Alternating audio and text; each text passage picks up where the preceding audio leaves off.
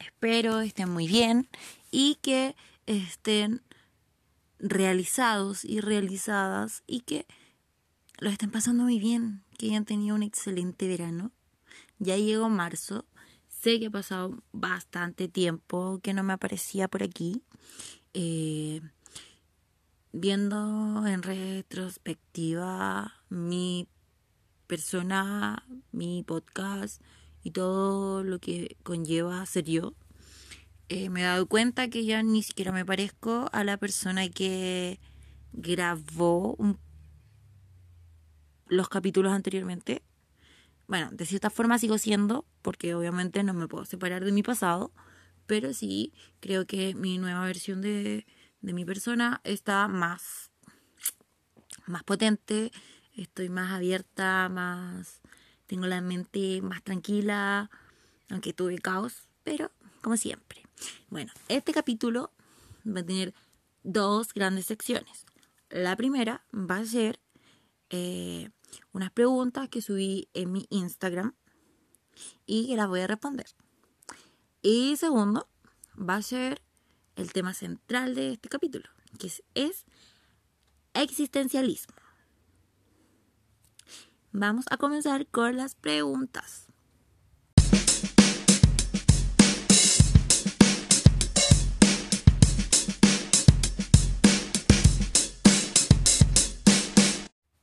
Ya. La primera pregunta es, ¿subir fotos en pelota o coqueta semidesnuda es empoderamiento o autosexualización? Bueno, la Vero de 2018, 17, era una persona que le encantaba el piluchismo. Me autodefinía como una persona que le importaba harto poco si alguien la llegaba a ver por ahí, un poco desnuda, a veces salía a tomar sol por ahí, un poco en pelota, eh, subir fotos media en pelota, pero siempre fue como de un- una abuela mística, que mística, eh, que el cuerpo es solamente un envase y, y que mm, da lo mismo. Bueno, desde el feminismo, desde mi feminismo, eh, desde esa época, eh, creía que sí podía ser empoderamiento, pero la Vero de hoy se lo cuestiona. Se lo cuestiona ¿por qué? Porque estamos llevando a un punto, tal vez, creo, que nos va a costar volver, ya que, a ver, ¿cómo le explico? Para que no suene tan brusco. Estamos eh, utilizando un movimiento que si bien nos libera de cierta forma en algunos aspectos de la vida, porque 100% creo que el feminismo no nos va a liberar del todo de un sistema que es sumamente machista, que creo que estamos a años luz de poder liberarnos como mujeres y tener toda la autonomía en todos los sentidos de nuestra vida. ¿Ya? ¿Por qué? Porque si bien eh, para algunas personas el feminismo está dentro de su vida y todo eso, para otras personas no, porque se crean burbujas, burbujas sociales. Eso es lo que he aprendido este último tiempo también. que hay burbujas. Por ejemplo, en las universidades, en entornos, en grupos de amigos, se crean ideas o se perpetúan ideas o pensamientos o ideologías o de la que sea. No estoy hablando solamente de feminismo, estoy hablando en general. Y que si tú sales desde esa burbuja a otros entornos, otros entornos no van a saber que eso existe. ¿Ya?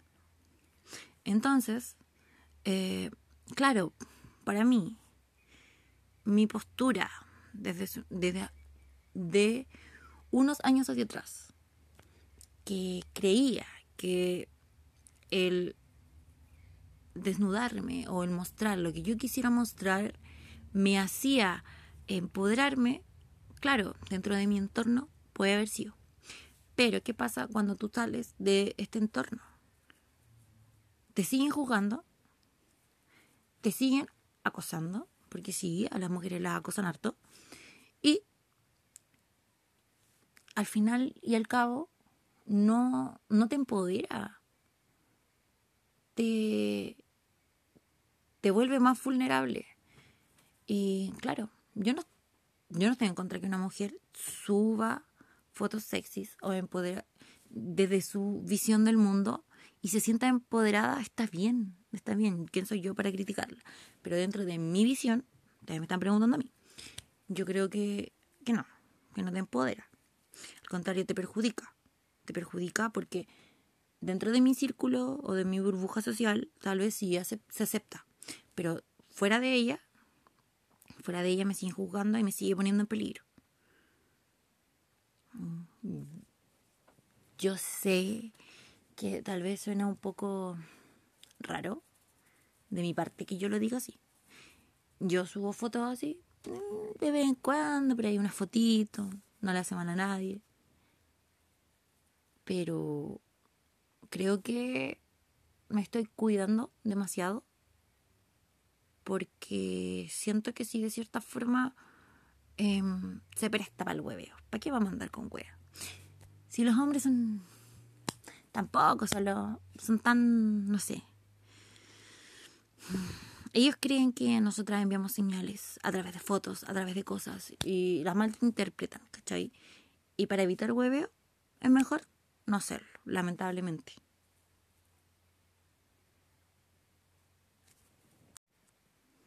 Yo siempre he pensado que el cuerpo sí es un arte. Yo siempre lo he dicho y lo he repetido y, está bien, está bien. El, el cuerpo en sí es arte. Arte de la biología y de, de no sé qué más, de la evolución, de todo, de la vida en sí. Pero creo que se malinterpreta. Se malinterpreta bastante. Eh, y también creo que de cierta forma nos vuelve dependientes. Obviamente que una foto en bikini, traje de baño, va a tener mucho más me gusta que una foto, no sé, con tapa hasta el cuello, ¿cachai? Como que siempre, siempre es cosa de ver. Métete a Instagram y ve, ¿cachai? Eso, porque la sexualización al final es la que vende. O sea, tal vez, tal, también alimenta un poco el ego el qué tan bonita o qué tan sexy me ven el resto y qué tan segura y tanta y qué tan eh, poder me da eso. Porque obviamente el ser bonita dentro de la sociedad o sentirte bonita te empodera de cierta forma pero al final es aprobación y se cuestiona.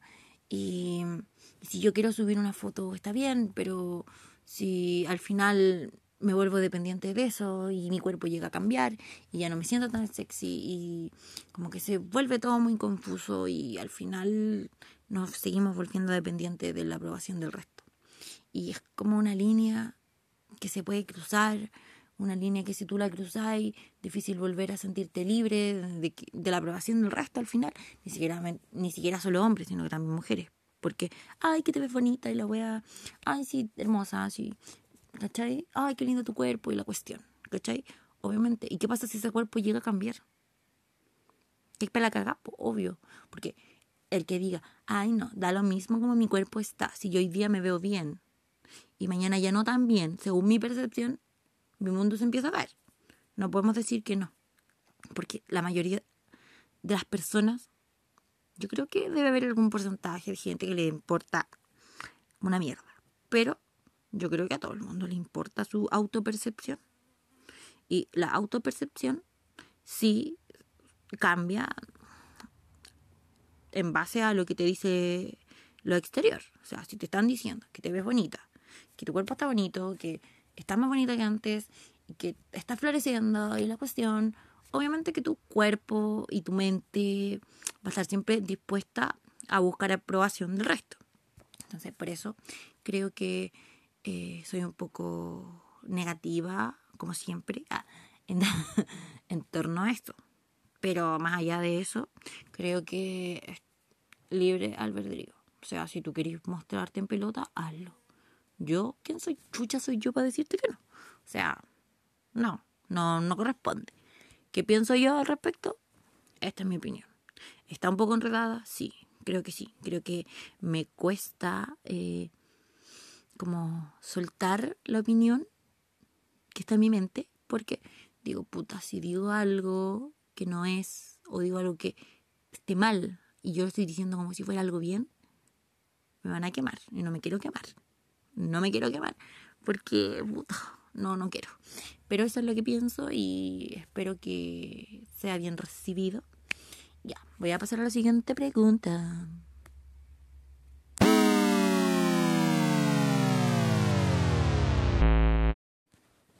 Ya, la pregunta número dos es, ¿quieres tener hijos en algún momento? Mm, creo que esta respuesta va a ser súper corta. Sí, creo que sí.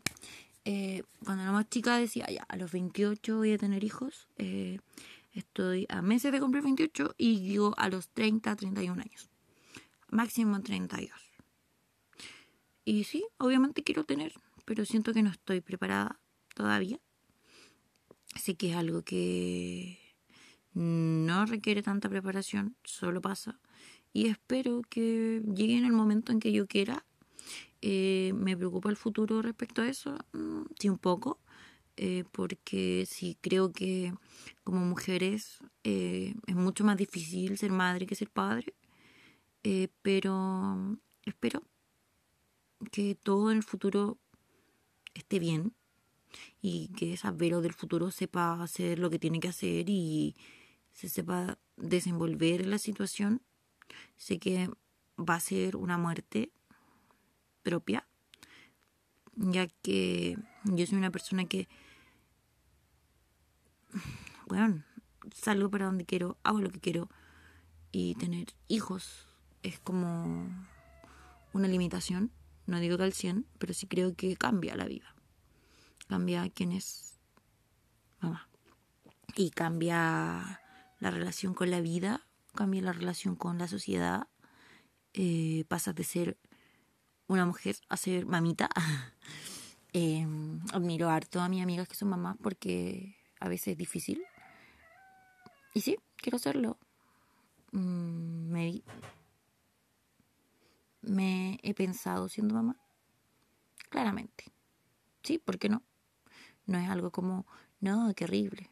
Como que cuando era más chica, sí era muy niñofóbica.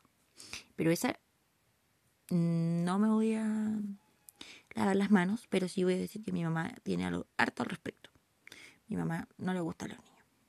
¿Sí? La voy a quemar a ella, no le gustan los niños. Y muchas veces decía, ay, es que los niños, los niños. Entonces yo pensaba que estaba bien pensar así. Pero no, a mí me gustan los niños. Personalmente, yo me encantan. Me encantan los cabros chicos y siempre hueveo con ellos, peleo. Me costó, sí, relacionarme con niños, sí, bastante. Aprendí bastante de los niños que la vida ha puesto en mi vida, sí. Y creo que en un futuro sí sería una buena mamá. Sí me considero una buena mamá en el futuro. Yo sé que él tal vez fue a ser como lo yo, pero la Vero de hoy cree que sí lo podría hacer bien. Y esa es mi respuesta para esa pregunta, que no sé por qué a la gente le importa si voy a ser mamá o no, pero bueno, ahí está respondida.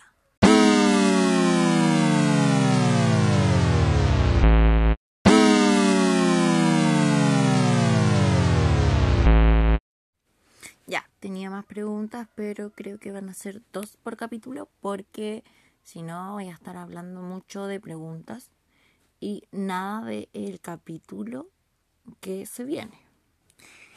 Existencialismo. ¿Qué es para mí el existencialismo? Para mí el existencialismo es el cuestionamiento de la existencia, de la vida, de todo en sí. Eh, creo que soy una persona, una persona naturalmente existencialista que se cuestiona al extremo la vida y muchas veces me cuesta vivir por eso. Soy muy extrema en ese sentido. Ya.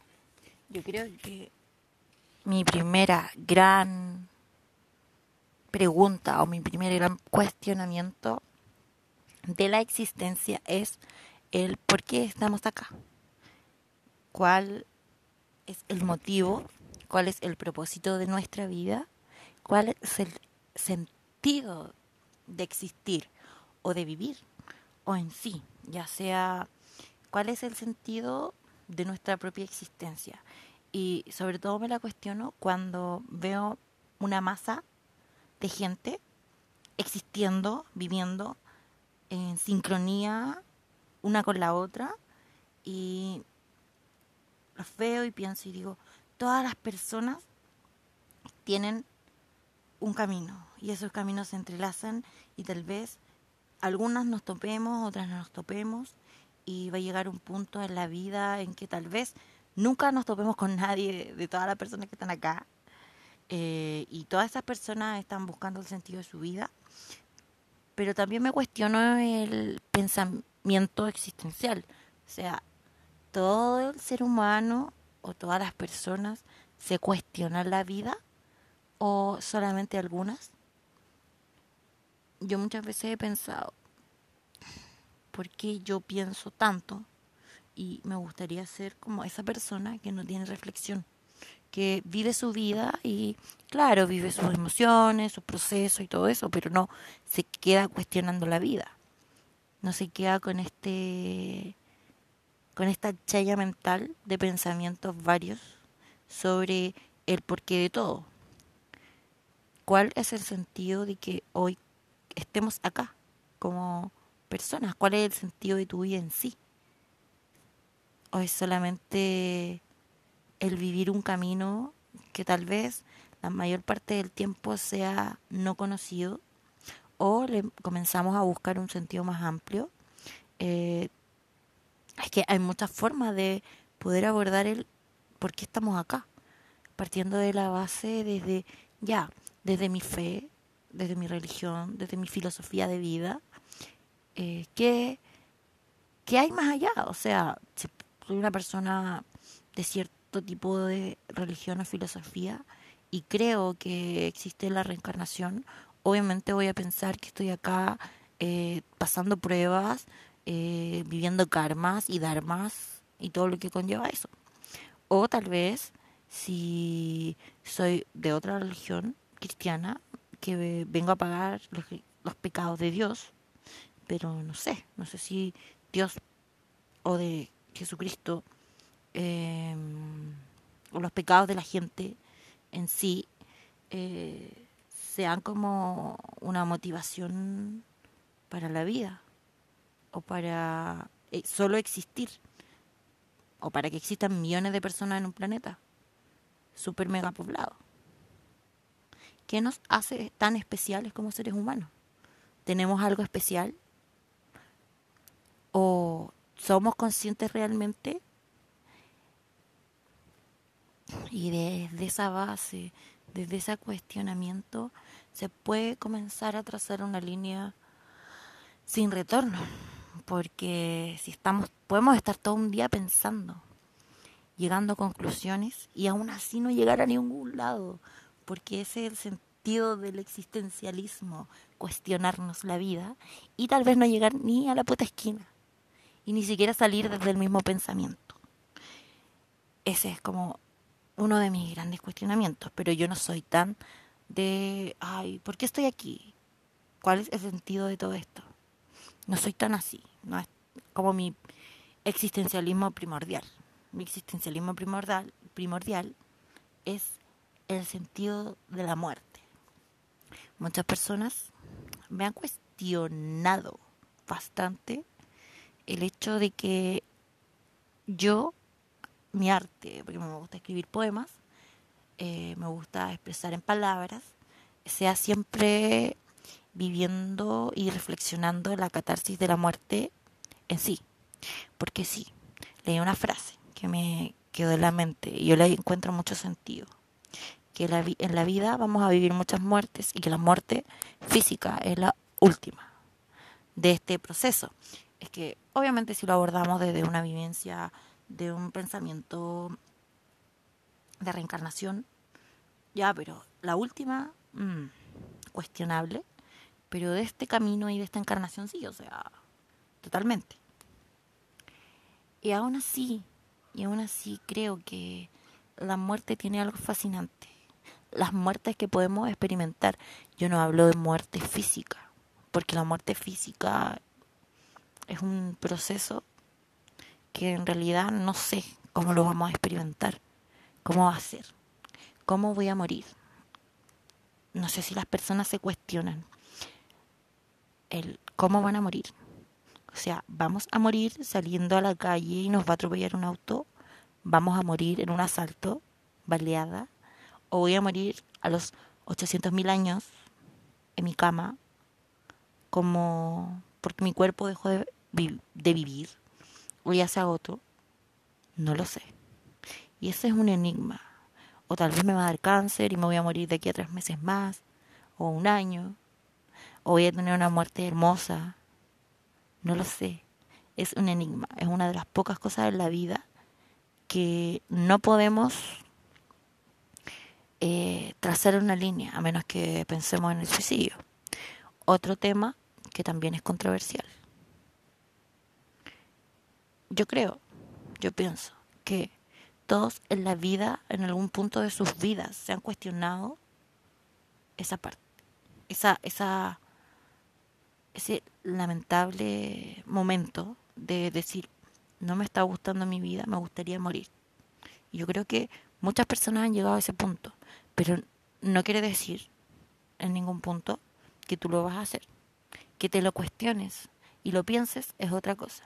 No como un pensamiento recurrente, pero sí creo que es como un punto de inflexión en nuestras vidas. Es como el momento de completa catarsis en que tu vida deja de tener sentido porque están pasando cosas externas o internas y, o tu mente está colapsando. Pero no quiere decir que lo vas a hacer.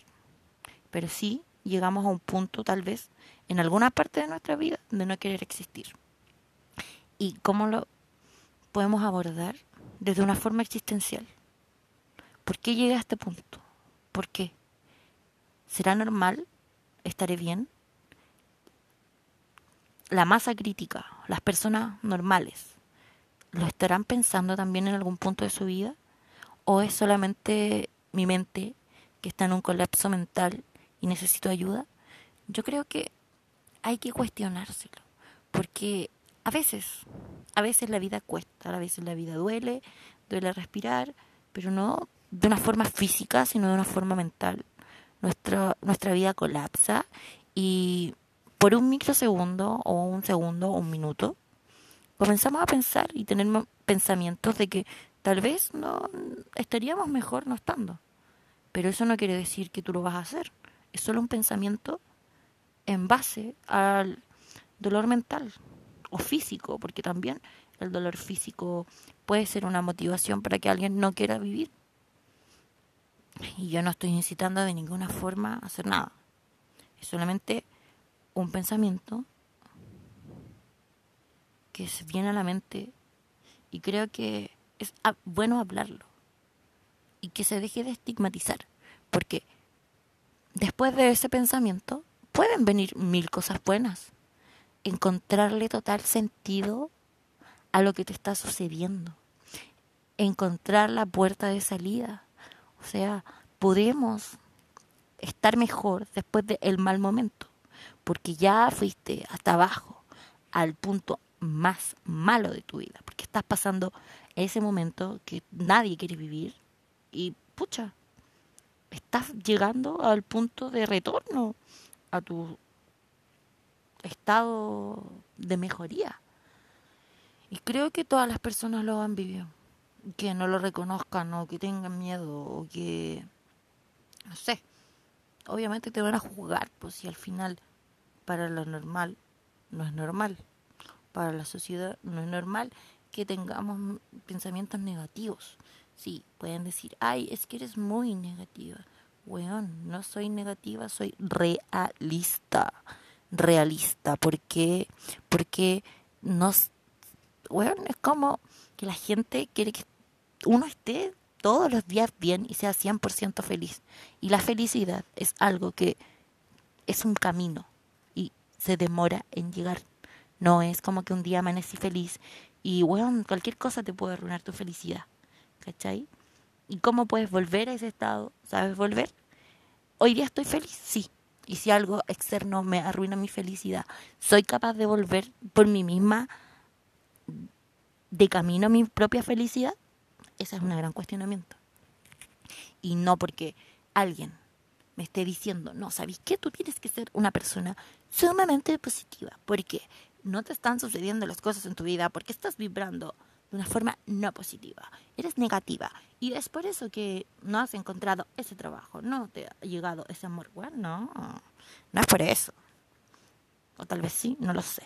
Porque no tengo todas las respuestas. Y, pero yo creo hoy, la Vero de 2023, cree que no es así. Que no es claro. Creo las energías porque sé que como personas podemos transmitir muchas energías. Pero bueno, dejémoslo en el pensamiento en general, así como volando para el cuestionamiento futuro.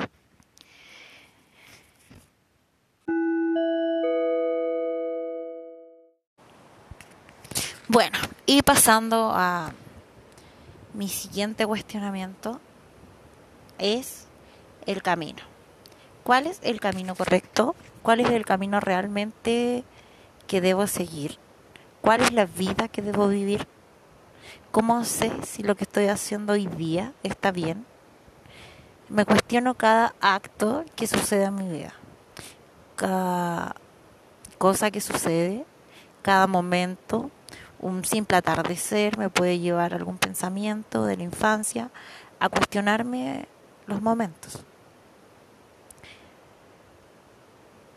Escucho una canción y me lleva a momentos de la vida, a sucesos, a reflexiones. Y creo que gran parte de la vida, no sé si todo el mundo se lo cuestiona o no, pero creo que gran parte de mi vida voy a pasar cuestionándome. Y creo que hace muy poco descubrí un poco el sentido de mi cuestionamiento. Yo lo veía como, ¿qué hoy hago con todo este caos que hay en mi mente cada vez que me cuestiono algo? Pero llegué a una conclusión. Puedo canalizar todos estos pensamientos, canalizar mis pensamientos y mi existencialismo al arte. Dibujar no, no sé, porque la verdad no me cierro a, nada, pero el dibujo y yo no somos amigos, no, no somos cercanos. Siento que gran parte de, de mis dones está en la palabra. Siento que me gusta crear poesía.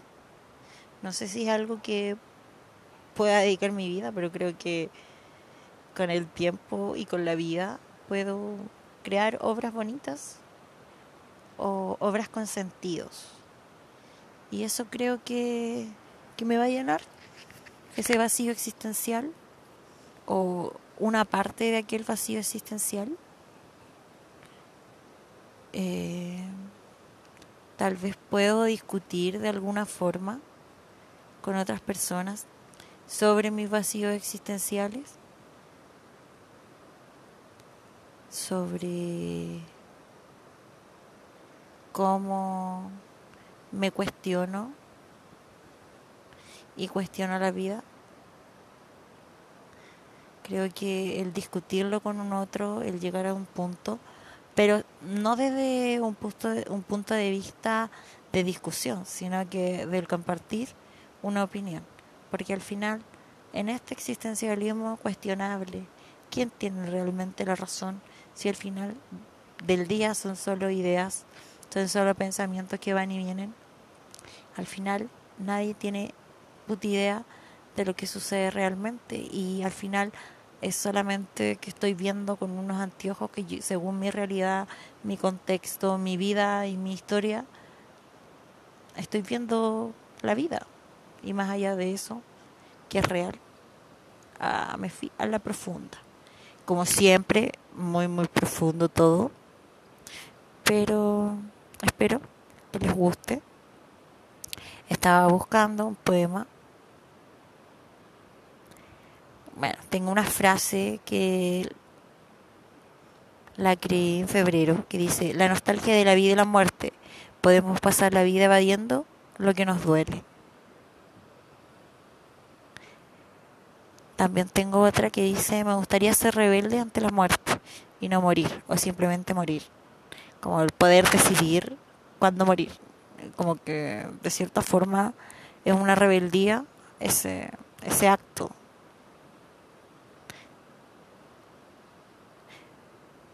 Estoy buscando acá